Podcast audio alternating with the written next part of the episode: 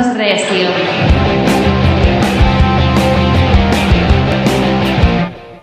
Situación número uno. Pido un Uber, lo abordo y termino charlando con el chofer. Rápidamente me confía que él trabaja en ello por mientras, porque él es ingeniero. ¿Qué le faltó? ¿Contactos, más estudios o determinación? Situación número dos.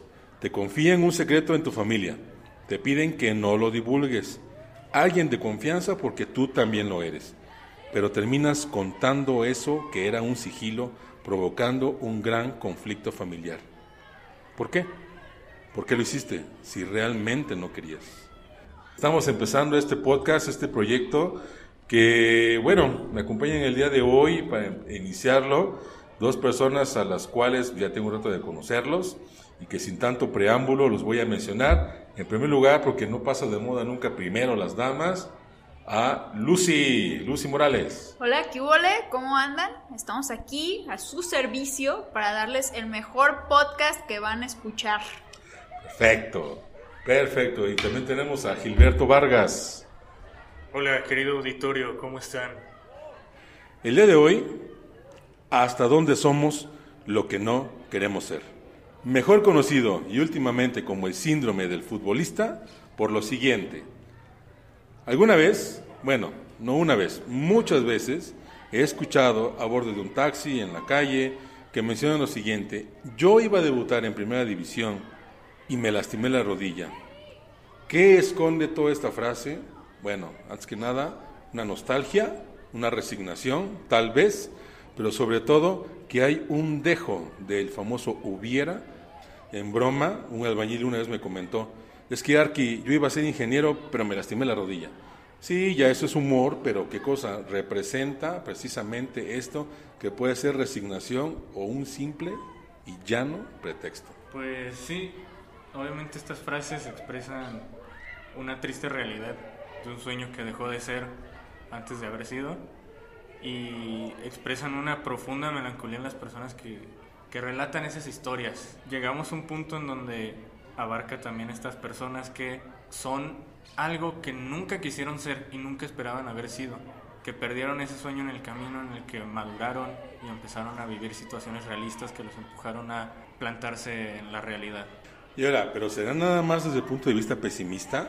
Yo en este momento se me ocurre que quizás no. ¿Qué tal hasta dónde somos lo que nunca quisimos ser, pero que ahora no estamos en una situación mejor?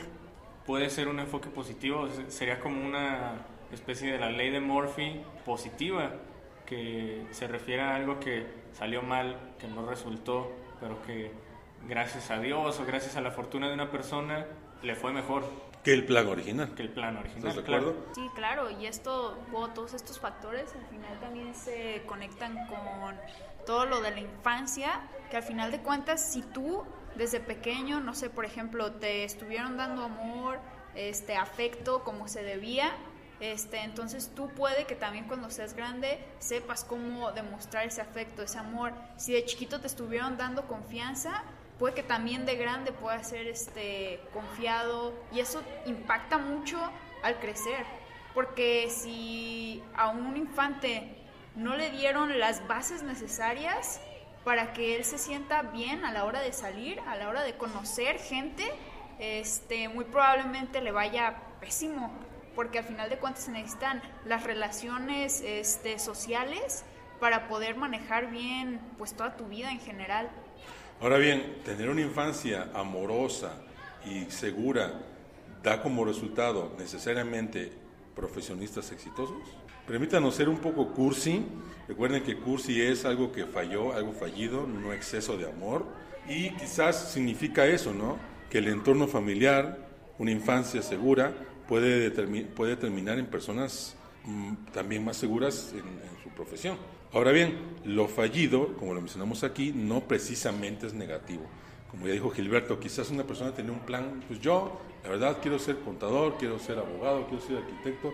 Resulta que en la preparatoria se enamora de una muchacha que es trapecista y se mete a vivir en un circo y está más contento viajando por toda la República en un circo, ya sin animales, pero es feliz.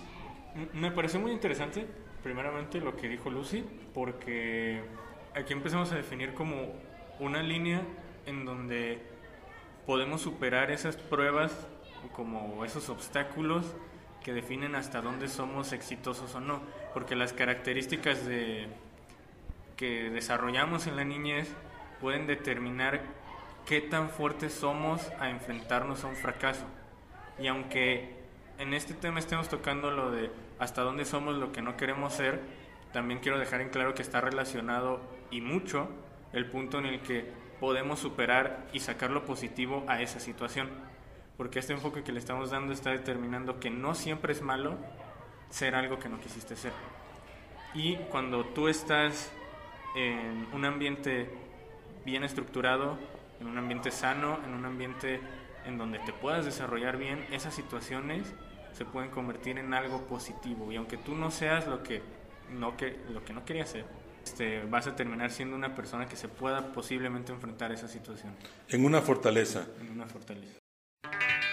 Les diré que fui un nadie y ni una chica se fijaba en mí. Hoy muchas cosas he logrado y han de saber por qué razón. De día y de noche he trabajado y siento satisfacción. Y ahora soy un hombre que les causa admiración. Porque tengo mis millones y chamacas de a montón. Soy un hombre respetable y el mundo está a mis pies. Yeah, yeah. Soy todo un señor, de todo tengo lo mejor.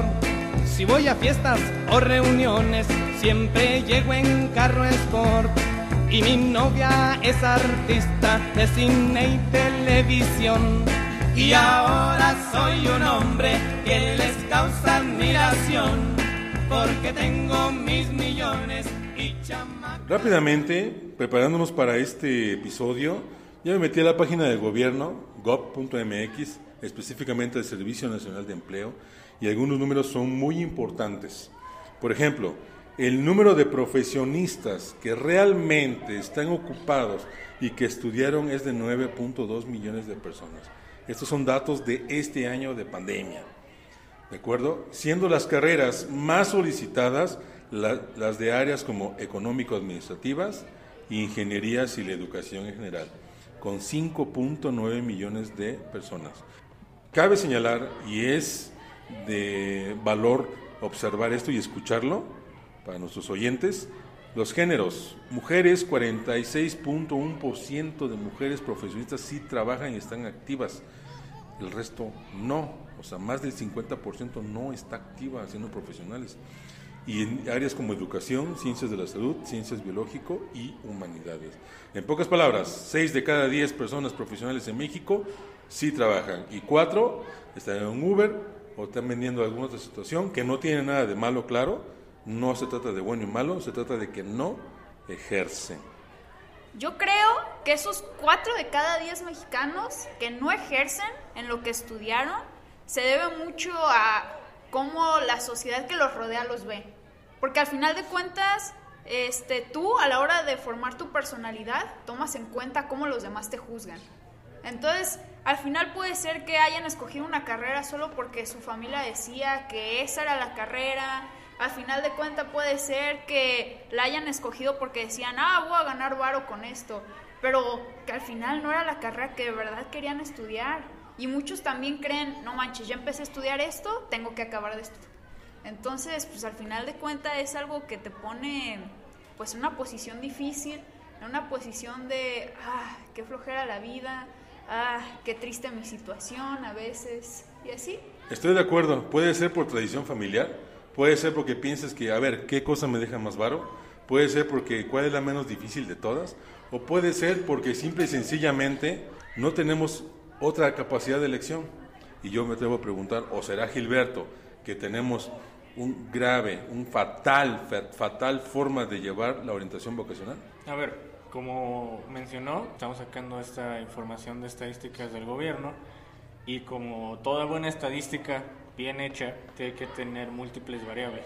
Sea, yo creo que todos los elementos que se mencionaron en este podcast pueden ser una opción válida para que no ejerzan y una opción que es realista. Va a haber gente que lo hizo porque dejaba más varo o porque no tenía matemáticas, ¿no? Que típico tipo que estudia filosofía y dice, no, pues es que no tenía matemáticas la materia X o porque Y, o sea, son muchas variables, pero también siento que eso que acaba de mencionar usted de la orientación vocacional, que a veces, muchas veces es precaria, es completamente inútil, influye mucho. Salimos de la prepa, se sale de la prepa sabiendo qué se quiere ser, porque no tenemos eso definido. Correcto, yo le llamaría presión social.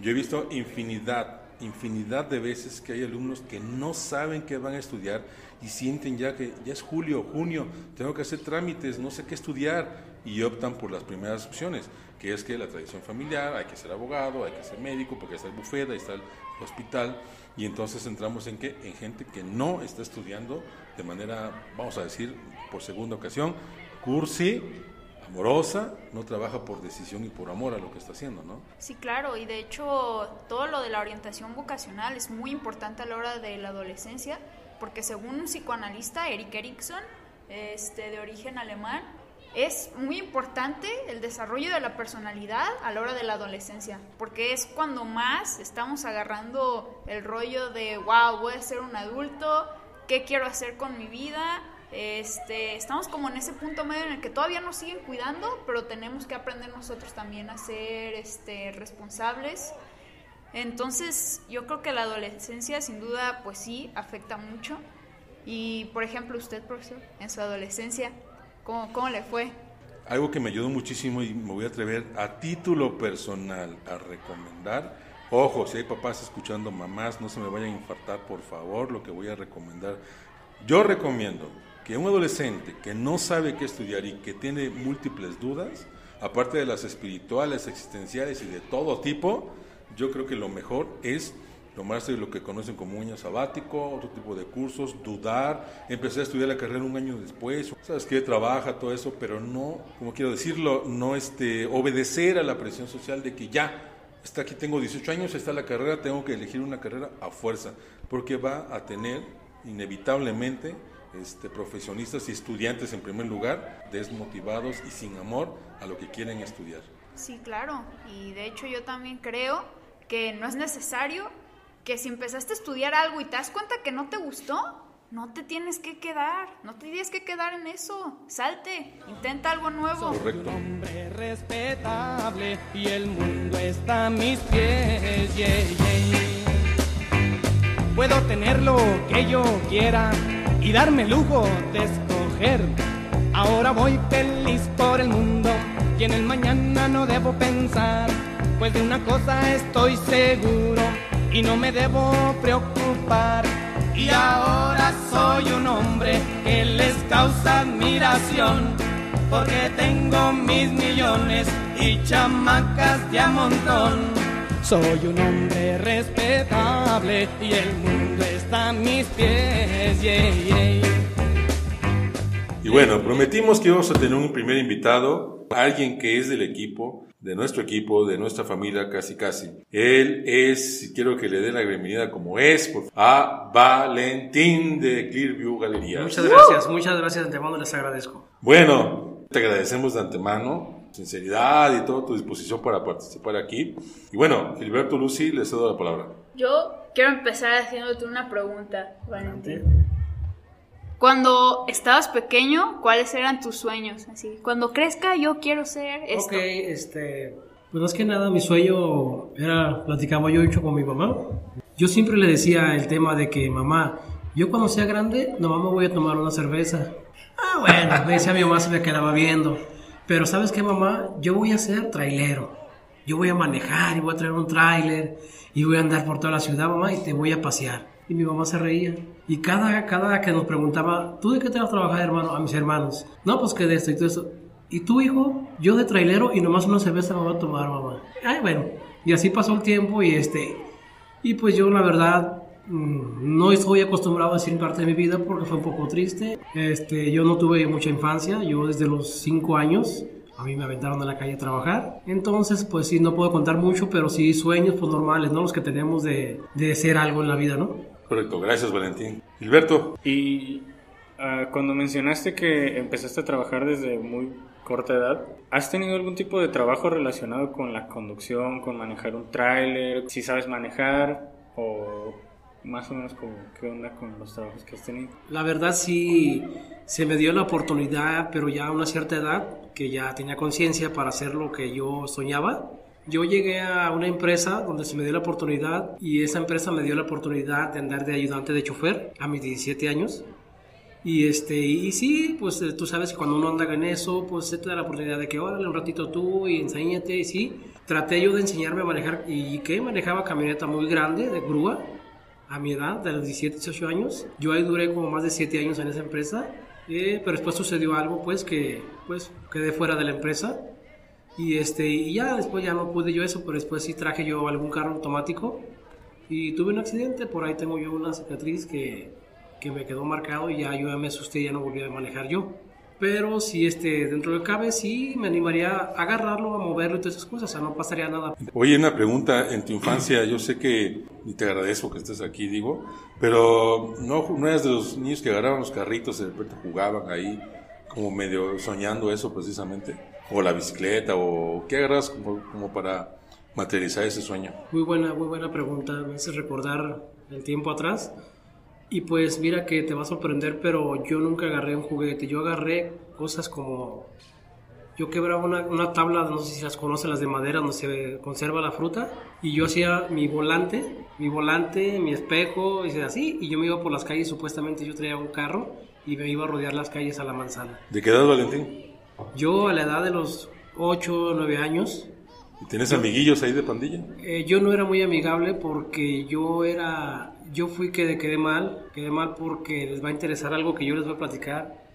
Créanme lo que yo a nadie se lo platico porque me da un poquito de pena, pero yo estuve con un síntoma de anemia al punto de estar como calavera. Ya me curé, gracias sea Dios, pero yo tuve muchos problemas en la vida, muchos tropiezos. Yo no fui así mucho de, la gente no me daba confianza, yo no salía mucho a la calle, este, yo nomás salía y me, me algo así y ahí me sentaba y me metía, así era mi infancia. Eso es Valentín. Oye, eh, utilizando el concepto de manejar y todo esto, tú mismo le has dicho que es, somos parte del mismo equipo. Si yo te dijera la siguiente expresión, que ahora tú manejas un chorro de chiquillos, ¿Qué sentirías si decirte que todo el trabajo, Valentín, todas las escuelas son como una especie como de tren, una especie como de vehículo, una especie como de transporte, pero no precisamente sobre eso, sino porque hay una evolución, hay un avance, hay, hay una ruta, ¿me entiendes? Y pues evidentemente tú eres parte de esto. Ahora que tú tienes la oportunidad, ¿qué, ¿cómo te sientes siendo parte de, de un equipo y conviviendo con tantos chavos día a día? Pues mira que para mí es algo algo diferente, tienes razón, algo diferente a lo que yo conté hace, hace un momento. Me siento muy diferente en, el aspecto de la vida. Me siento muy diferente en cuestión de, ¿cómo se puede decir? Bueno, este, este cambio de vida que, que me ha dado, o sea, yo al estar con esa nueva oportunidad que se me da de estar eh, al frente de, ahora sí que de los niños, estar con ellos, eso me, me, hace cambiar mucho parte de mi vida y me hace sentir más importante, pues, este, yo me siento importante como, como todos los compañeros y más que nada pues estoy bien y bendito sea Dios pues seguir así es para mí la vida alegre. Gracias, Vale. Oye, Valentín, y yo tengo otra pregunta. Ah, pues como tú nos platicaste que tú trabajas desde que tienes tres años prácticamente, cinco, cinco, ajá. Este, supongo que no solo has tenido un trabajo, has tenido varios. ¿Cuáles son, como cuántos trabajos has tenido? Mira, es increíble lo que te voy a comentar, pero yo ahora sí que me vas a decir que parezco el mil usos, es como una bromilla ahí, pero parezco como el mil usos porque yo he trabajado de ayudante de, albañil. Mi, mi, trabajo más fuerte que he tenido es de cocinero. Yo he estado de cocinero 15 años de cocinero y yo trabajo en la cocina italiana, donde tú sabes que trabaja muy fuerte. He convivido con, con todo el personal, siempre he sido como soy aquí ahorita con ustedes sonriente, sé comprender, sé entender. Claro, mis enojos pues cualquiera los tiene, pero este, creo que eso me dio mucho, pues mucho de, tener en mente, de que tarde o temprano yo me a retirar del trabajo que estoy por y tengo algo, algo de por venir más adelante, que es la cocina y sí, yo pienso poner un puestito de comida para mí, para seguir yo adelante. Eso, vale. ¿Y de qué piensas poner tu, tu puesto de comida más adelante? Mira, Gilberto, este, mi puesto de comida es un pienso mío y quiero lograrlo si Dios me permite.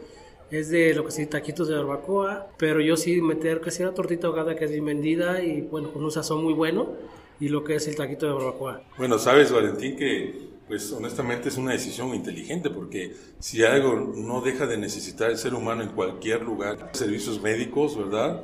Y pues alimenticios. Valentín, con tanta experiencia de vida, ¿nos podrías dar un consejo? Sí, claro, este, la vida a veces es tan, tan tremenda que este, pues a veces lo que uno se promete ya es, como lo comentábamos, a veces no se, no se hace, pero si tú te esfuerzas a querer hacerlo, lo que tienes pensado, sí lo haces con toda la fe. Y siempre, nunca reconocer para atrás, siempre para adelante, siempre para adelante. Eso es lo mejor. Muchas gracias, Valentín. De nada, pues el Gracias, Valentín. Y bueno, Valentín, también te quería preguntar, ¿cómo qué te gusta hacer a ti en tus tiempos libres? En mis tiempos libres, yo cuando, por ejemplo, pues estoy aquí dentro del, del colegio, pues yo me retiro, hago, trato de hacer mi trabajo lo más rápido que se pueda. Me retiro, me voy al- a mi cuarto, que es lo que está aquí dentro de la escuela. Y a la vez este, pues estoy pensando en mi familia también, o sea, no tengo así muchas cosas así de qué hacer aquí en el colegio. Cuando voy a mi casa, sí, ahí ya, por ejemplo, yo apoyo en la casa, la verdad, pues te digo, soy, soy sincero, me pongo a hacer cosas de la casa, es que es hacer qué hacer, ayudarle a la mujer a lavar trastes, y o sea, son cosas pues que yo digo, tiene que hacerlas uno, tiene que apoyar a uno, aunque uno sea el hombre, no, no tiene que ver con porque seas hombre, no puedes hacer eso. Es Sí, correcto. Y Uber sexual le llaman a estos tiempos.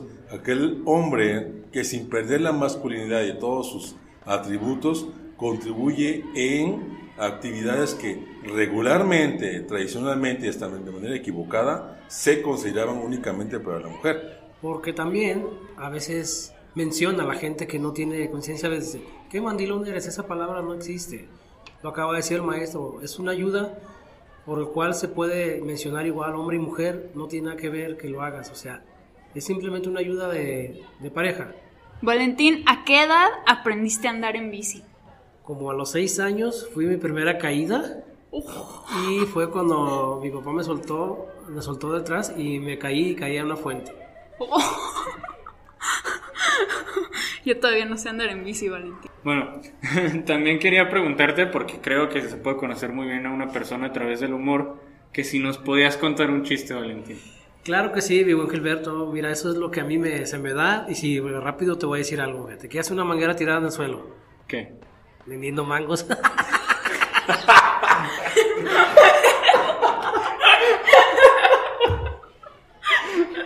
Ay, estuvo bueno, Valentín, estuvo bueno. Definitivamente de aquí al stand-up, Valentín, contrataciones, shows aquí. Valentín, muchísimas gracias por ser el padrino de nuestro podcast. Más de, más de un papá te conoce, todos te conocemos. Eh, en lo personal quiero, quiero reconocerte pues la amistad, el humor, cuando cantamos juntos, cuando en las mañanas llegamos los dos muy tempranos, muy temprano, perdón, y que tienes a todos los muchachos, los conoces, a los papás, que estás siempre ahí al tiro en la puerta, ¿verdad? Es parte del equipo, lo saben, hemos platicado, no hay necesidad de decirlo, pero quiero expresarlo. Valentín, gracias por venir el día de hoy. Muchísimas gracias por haberme invitado. Este, les agradezco a usted, Dani, maestro Dani, a ti, compañera, que ya sabes que siempre bromeamos, pero aquí estamos a sus órdenes. Gilberto, muchas gracias, aquí estoy, cuando gusten estoy a sus órdenes. Y bueno, muchachos, pues otra vez se acabó el podcast. Nos vemos en la próxima ocasión a ver qué más se nos ocurre. Hoy muchas cosas he logrado y han de saber por qué razón. De día y de noche he trabajado y siento satisfacción. Y ahora soy un hombre que les causa admiración. Porque tengo mil millones y chamacas de a montón. Soy un hombre respetable y el mundo está a mis pies.